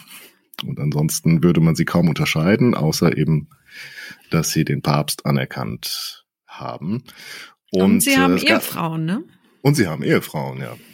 Wobei bei, bei den Bischöfen eher nicht. Ne? Nee, also Priester ja. Ja, also ich Bischöfe nicht. Also die äh, die Bischöfe müssen, glaube ich, wenn ich das richtig weiß, im orthodoxen Raum aus dem wie heißt es denn? Die weiße Geistlichkeit, glaube ich, also aus den Klöstern kommen die. Und im Kloster natürlich heiraten die auch nicht. Nee. Ja, ja, die Weltpriester dürfen heiraten, aber die hören dann nicht mehr. Was meinst du? Nee, das fand ich ganz äh, interessant, als mir das mal ein Bekannter erzählt hat, dass die Ehefrauen haben dürfen. Mhm. Ja, das ist natürlich vor allem jetzt interessant, dass die eigentlich zur katholischen Kirche gehören. Ja, genau. Ja, genau. Mhm. Also insofern, wenn man das Zölibat umgehen möchte, dann muss man einfach griechisch-katholisch werden ja. und dann heiraten. Oder man muss ja einmal griechisch-katholisch werden, heiraten und dann wieder zurück. Und dann darfst du deine Frau sicher auch behalten. Ja, die Ehescheidung ist nicht. Nee, eben. Und es gibt ja so Regelungen auch bei Diakonen, dass äh, wenn die verheiratet sind, kann man sie weihen und sie dürfen natürlich auch verheiratet bleiben. Aber das führt jetzt vielleicht ein bisschen weit weg. Ich weiß auch nicht, wem diese Tipps jetzt weiterhelfen. Von euch. Ich wollte es nur mal ansprechen. ja, auf jeden Fall sind natürlich nicht alle Bischöfe jetzt super begeistert gewesen von diesem Schritt der Kirchenunion.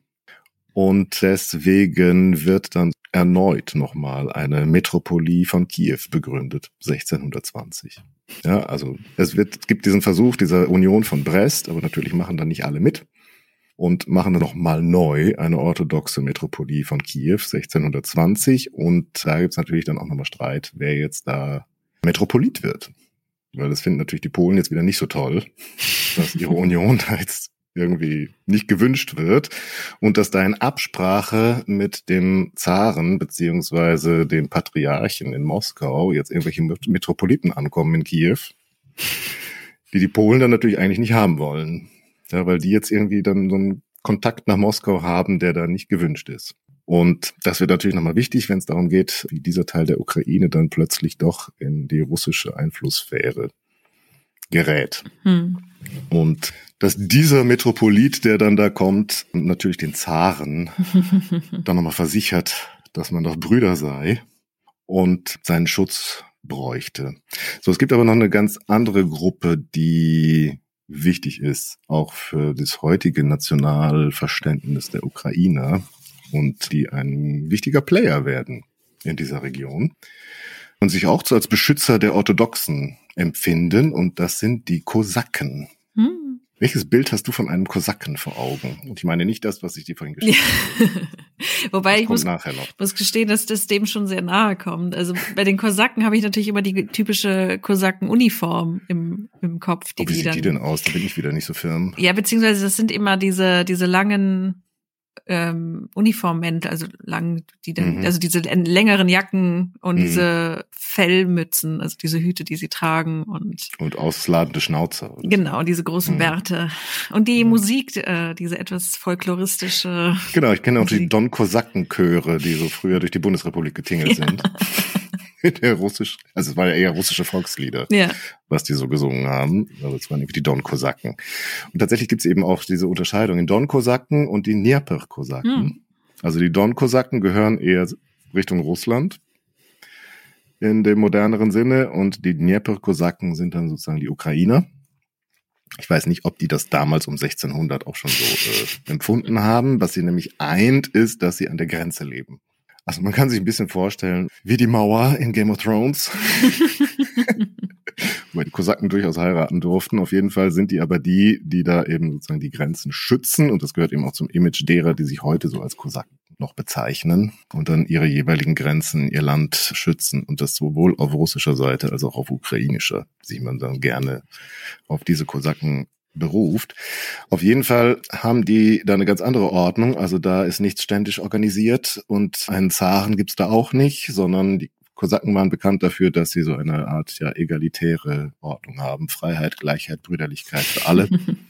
Und es gab einen Rat der Kosaken, der den Hetman, also das Oberhaupt, gewählt hat. Und es bildet sich tatsächlich eben auch ein Hetmanat heraus am Dnieper, also ein Herrschaftsgebiet dieser Kosaken. Und zwar hinter den Stromschnellen des Dnieper mich schon gewundert, warum auf den Ukraine-Karten, die ich mir ausgedruckt habe, immer an dem, am Dnieper so drei Querstriche eingezeichnet sind und dann da Stromschnellen da stehen. Ich weiß nicht, aber das ist so eine politisch-historische Karte, warum werden da Stromschnellen eingezeichnet? und das habe ich dann erst jetzt natürlich verstanden, dass es darum geht, dass hinter diesen Stromschnellen das Herrschaftsgebiet dieser Kosaken dann zuerst bestand. Und hinter den Stromschnellen heißt eben Sa Parohami, ich weiß nicht, wo die Betonung ist, Porohami, auf jeden Fall Saporohami und daraus wird Saporoja Kosaken. Also die findet man auf den Karten. Also dieses Hetmanat, Saporoja Hetmanat, beziehungsweise die Saporoja Kosaken. Und bei denen gibt es einen, der dann besondere Erwähnung verdient, also eigentlich zwei, aber der kommt jetzt mal historisch, kommt der Bogdan Chmelnytsky zuerst, der nämlich versucht erstmal ja alle Kosaken zu einen in diesem Hetmanat und dann versucht sich zu befreien. Also vor allem von Polen natürlich. Ja, also da sein Gebiet auch selbst verwaltet und schön orthodox, das sind sie, zu beherrschen und bittet den Zaren mhm. um Protektion, um seinen Schutz. Und der Zar ist aber erstmal gar nicht begeistert. Also der interessiert sich, das ist Zar Michael, der ja, sich da nicht so besonders für interessiert, weil für den sind alle, die da unten wohnen, sind verkappte Lateiner und Litauer und gar keine echten Christen. Also wer es von denen schafft, irgendwie Richtung Moskau zu kommen, der wird äh, auf jeden Fall nochmal getauft. Also nicht nur die Unierten, sondern sogar äh, die Orthodoxen tauft man nochmal, weil das kann ja da unten nichts Echtes sein. also irgendwie so, so brüderlich ging es da gar nicht zu, zu dem Zeitpunkt. Und er ist der Sohn von Michail, also Alexei Michailowitsch, daher kommen ja immer diese zweiten Namen, äh, also der Vatersname. Zar Alexei Michailowitsch, der geht darauf ein, dass da unten Leute leben, die seinen Schutz möchten. Der ist aber generell auch irgendwie freundlicher und er gibt dieses Abschotten nach Westen auf und interessiert sich mehr für das, was da so an humanistischen Ideen aus dem Westen kommt und sucht sich Gelehrte, um jetzt irgendwie den Moskauern auch mal so ein bisschen Kultur beizubringen. Das ist nämlich bis zu denen halt nicht vorgedrungen. Also da ging es ja vor allem darum, irgendwie die abzuwehren. Jetzt plötzlich Alexei Michailowitsch möchte gerne Latein lernen und Griechisch, beziehungsweise, ich glaube nicht, dass er das selber lernen wollte, aber dass so ein paar Moskauer mal ein bisschen humanistische Bildung genießen. Und woher kommen diese Gelehrten? Was glaubst du? Von den Kosaken? Nee, also ja gut, also von den Kosaken, also die, die Kosaken, die wir vor Augen haben, das sind ja eher so lebenslustige Grenzer. Äh, weiß nicht, ob die Latein und Griechisch können, aber aus dem ja, Gebiet der Kosaken, nämlich aus Kiew. Hm. Denn in Kiew gibt es da schon eine ganze Weile ein Kollegium, wo man durchaus Griechisch beherrscht. Da hatte man ja schon eben Kleinrussland, ist ja näher dran, kleinere Entfernung zu Konstantinopel. Also das Wissen von da hat man da aufgenommen, studiert, weitergetragen. Und man holt sich also die Leute, die auch Kirchenslawisch nicht nur runterbeten, sondern auch verstehen und schreiben können. Die holt man nach Moskau und die dann am besten sogar noch das griechische Original kennen. Denn darum geht's in der Zeit tatsächlich, dass man das Gefühl bekommen hat, oder man ist sich sogar ziemlich sicher, dass diese kirchenslawische Tradition manchmal mehr als nur haarscharf am griechischen Original vorbeiging, wenn es um Liturgie geht und Bibelübersetzung und dergleichen. Und da holt man sich jetzt eben die Gelehrten aus Kiew, damit die mal die kirchenslawische liturgischen Bücher in Ordnung bringen, anhand des griechischen Originals. Und dann wird nämlich 1652 in der Folge auch eine große Kirchenreform unter dem Patriarchen Nikon durchgeführt. Und das war ein großer Bruch. Also es ist jetzt keine Reformation, wie wir das kennen in Westeuropa mit Luther und Kollegen, Konsorten. Aber immerhin, es ist eine Kirchenreform, wo es dann eben ja darum ging, die Bücher wieder zurück an das Original zu führen. Also ausgerechnet die Moskauer müssen jetzt Latein lernen. In Griechisch haben sie kein Problem, das können wir noch hin akzeptieren, aber zum Teil mussten sie jetzt auch noch Latein lernen, um da das Gegen zu prüfen. Und setzen das dann durch. Und dann gibt es tatsächlich eine Kirchenspaltung auch in Russland zwischen die Mehrheit, die dieser Kirchenreform des Patriarchen folgt, und eben dem, den sogenannten Altgläubigen. Mhm. Aber hier die Basis dafür, für diese Reform und das neue Wissen und den Humanismus, der da einkehrt, den holt man sich eben aus Kiew, weil die da ja ein bisschen gelehrter waren als da im, im Norden. Ja, aber gleichzeitig bitten eben die Kosaken auch den Zaren nochmal um Schutz. Und diesmal hört er zu. Also ja, der Alexei Michailowitsch, der hat eben nicht so ein Problem mit den Lateinern und angeblich äh, diesen den schlechten Menschen, die da leben, äh, so wie sein Vater, sondern der, der hat ja jetzt gemerkt, die haben's drauf, die brauchen wir. Und die Kosaken sowieso, dass die da die Grenze, äh, dass die uns da die Osmanen vom Hals halten und so weiter. Also im Januar 1654 wird ein Treueeid geschworen in Perejaslav. Den Ort kenne ich ehrlich gesagt nie, auch nicht so wirklich. Da wird eine Vereinbarung geschlossen und die Kosaken schwören dem Zaren ihre Treue. Dafür dürfen sie Privilegien behalten, also ihre kosakischen Freiheiten und die Art, wie sie leben, sofern sie natürlich Kriegsdienst leisten, denn darauf kam es dem Zaren an. Da waren die, die waren kampferprobt und die wollte er gerne auf seiner Seite haben. Und dann merkt man allerdings auch, dass die schon eine unterschiedliche Vorstellung davon hatten über den Inhalt und die Konsequenzen dieser Vereinbarung, denn die Kosaken hatten erwartet, dass die Gesandtschaft des Zaren dann bitte auch einen Eid leistet. Und die haben natürlich etwas irritiert geguckt und gesagt, Entschuldigung, aber der Vasall leistet einen Eid, nicht der Herrscher. Und dann sind sie wieder abgedampft Richtung Moskau. Und die Kosaken saßen da jetzt und hatten irgendwie das Gefühl, hier ist was schiefgelaufen. Aber erstmal funktioniert das alles so, wie man sich das vorgestellt hatte. Also die Kosaken dürfen ihre Freiheiten bewahren und der Zar begründet gegenüber seinen Leuten in Moskau, die ja gerade noch mit seinem Vater gesagt haben, diese diese Typen, diese verkappten Litauer wollen wir hier nicht haben. Den verkauft er das jetzt vor allem als Schutz der Orthodoxen in dieser Region. Ja, also wir müssen unsere Gläubigen schützen. Das ist jetzt nichts von wegen Heimholung der Rus oder so.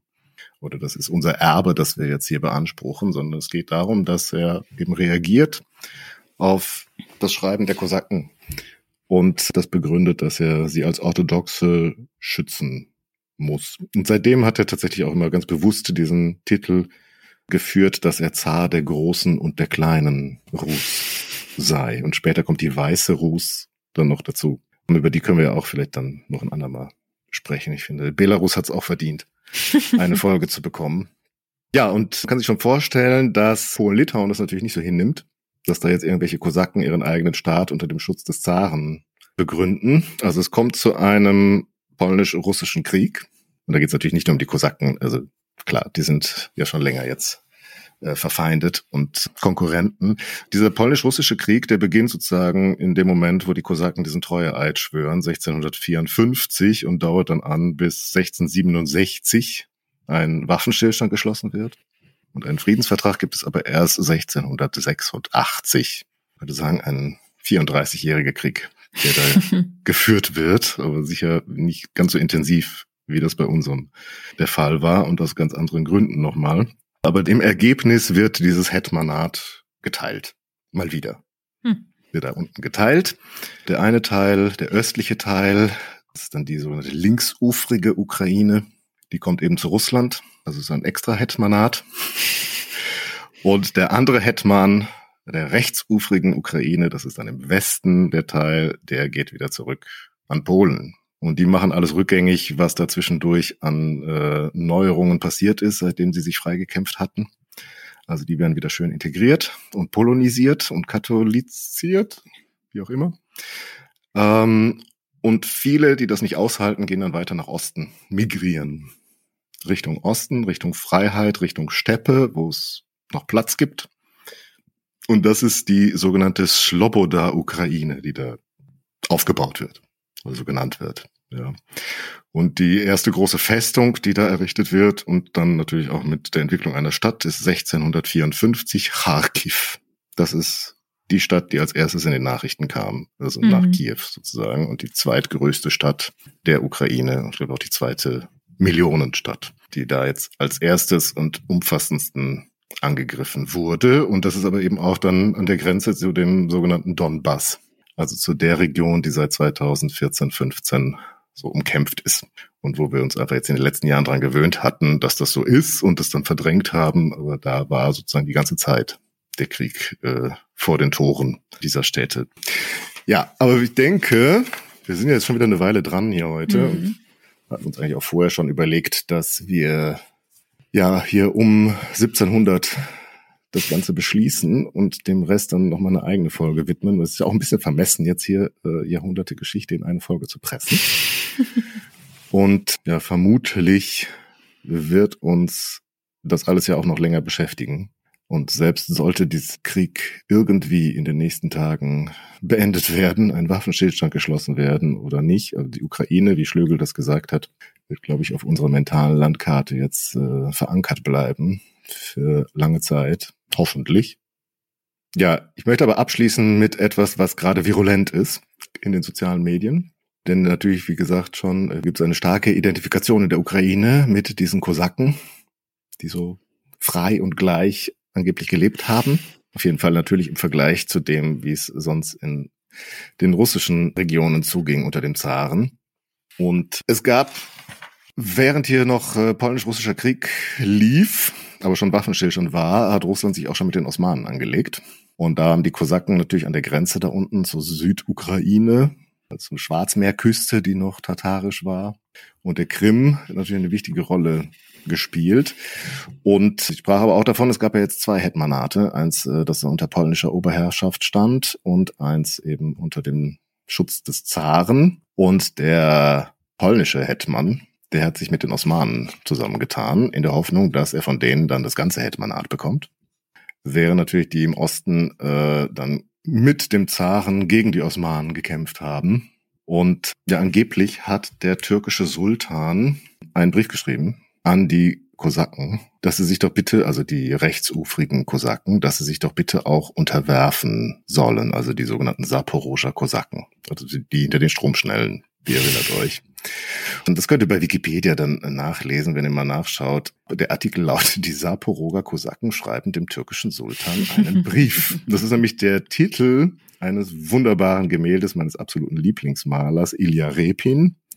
Das ist so realistische Kunst Ende 19. Jahrhundert, wo Russland natürlich auch wieder Krieg immer noch mit den Osmanen führt und einmal kurz vor Istanbul tatsächlich steht. Und das ist sicher hiermit ein Anlass für Repin gewesen, dieses Gemälde, das ein monumentales Gemälde, äh, zu schaffen, so zweimal dreieinhalb Meter. Das ist das, was ich dir geschickt habe. Mhm. Also nämlich erst bekommen die Kosaken einen Brief vom Sultan.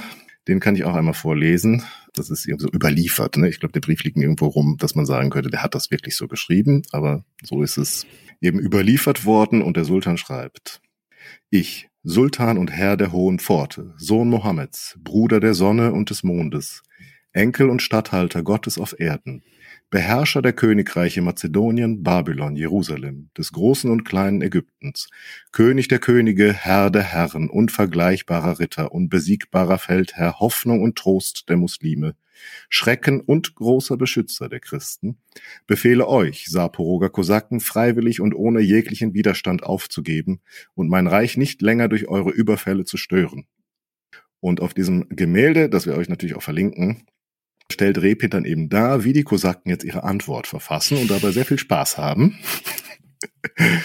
Und das ist deshalb gerade so virulent, äh, wie gesagt, weil man sich in der Ukraine mit diesen Kosaken natürlich äh, identifiziert, also zumindest die, die ja, national ukrainisch denken. Für die sind die Kosaken natürlich besonders wichtig.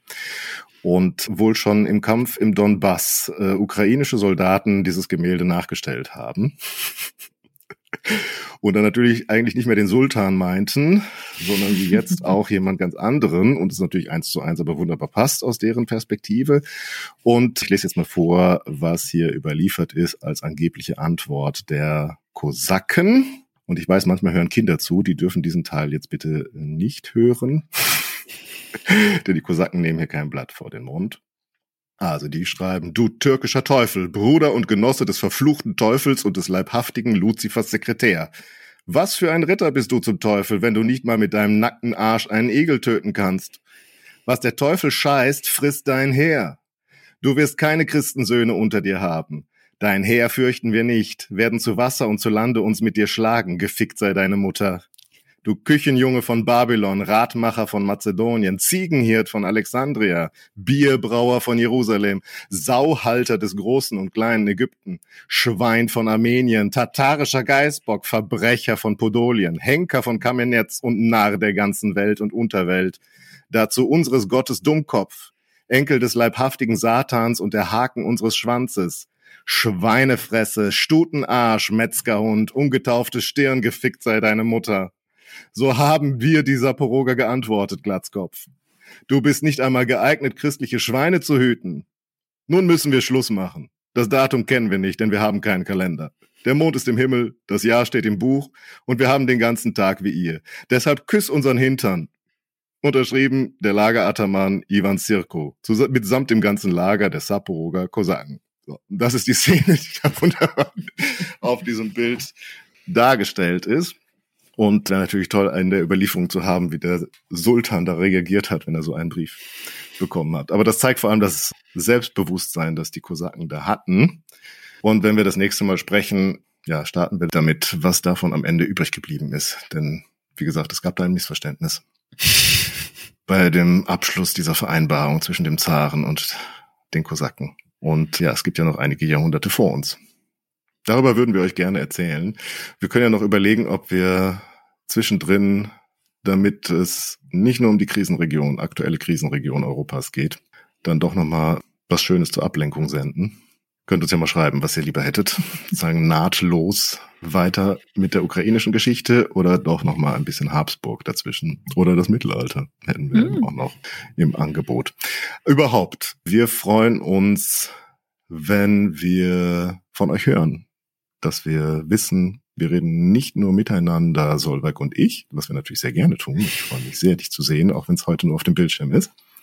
Aber wir freuen uns natürlich auch, wenn ihr uns schreibt und kommentiert, was ihr hier von uns gehört habt. Oder womöglich nochmal Nachfragen habt, weil wir irgendwie zu schnell über irgendwas drüber gegangen sind oder es vielleicht für uns selber heute nicht ganz alles hundertprozentig klar war, was wir da erzählen. Dann schreibt uns doch einfach an kontakt at flurfunk-geschichte.de oder bei Twitter oder Facebook oder auf unserer Website einen Kommentar unter dieser Folge. Wir freuen uns auf jeden Fall, wenn wir von euch hören und werden dann natürlich auch sofort drauf eingehen. Solveig. Daniel. Ich freue mich sehr. Ich fühle mich ein bisschen ja. wieder, also erstens finde ich es erschreckend, wie wenig ich erinnere von dem, was ich im Studium doch irgendwie schon mal gelernt habe, glaube ich. Und andererseits, ja, fühle ich mich so ein bisschen wie im, in einem Grundseminar. Wo so ein paar Basics wieder aufholen äh, muss. Und finde es eigentlich aber auch total spannend wieder. Also ich erinnere mich gerade, warum ich das studiert habe. Das irgendwie, da ist viel los ja, in dieser Region. Das stimmt. Ja. Das macht es aber auch ein bisschen unübersichtlich. Ja, tatsächlich auch trotz der sehr traurigen Grundlage oder aus dem sehr traurigen Grund, weshalb wir überhaupt dieses Thema jetzt machen, muss ich sagen, dass es auch doch eben spannend ist, mal Themen zu besprechen, die nicht unbedingt mein mein Brot sind, äh, sondern sich auch mal in The Gebiete einzuarbeiten, denen man sich nicht so auskennt und da auch mal den Blick zu erweitern, ist dann auch sehr schön für mich. Auch wenn das ich freut mich. Hm. Weil ich mit manchen Dingen vielleicht doch ein bisschen durcheinander komme. Ja, da muss man, wir müssen uns, deswegen haben wir jetzt auch noch ein bisschen länger gezögert, weil wir dachten, wir liest doch noch mal ein bisschen mehr. Und dann hat es ein bisschen gedauert, bis diese Folge hier zu hören sein wird. Aber was soll's? Wir müssen ja nicht so tun, als wären wir jetzt für alles Spezialisten. Das ist dann eher peinlich für mich. Aber wie gesagt, ich bin ja kein Historiker. Ich bin ja nur Kulturwissenschaftler. Ich muss das nicht alles wissen. Nur so die großen Entwicklungen. Ich bin Papistin. Genau. Aber jetzt öffnen wir auch unseren Horizont. Ja. Und holen sozusagen auch die Gelehrten aus Kiew, die uns mal ein bisschen was beibringen. so wie die Moskauer das damals getan haben. Und wir hoffen, dass euch auch diese Sonderfolge gefallen hat. Und äh, ja, sind gespannt auf eure Reaktionen. Und ja, bleibt uns treu. Abonniert uns, ganz wichtig, gebt uns gute Bewertungen, wenn euer Podcast-Anbieter das zulässt, damit uns noch mehr Menschen finden und etwas über Kosaken und Rus lernen und auch bei der nächsten Folge dann dabei sind. Also macht's gut und bis, bis bald. Ciao.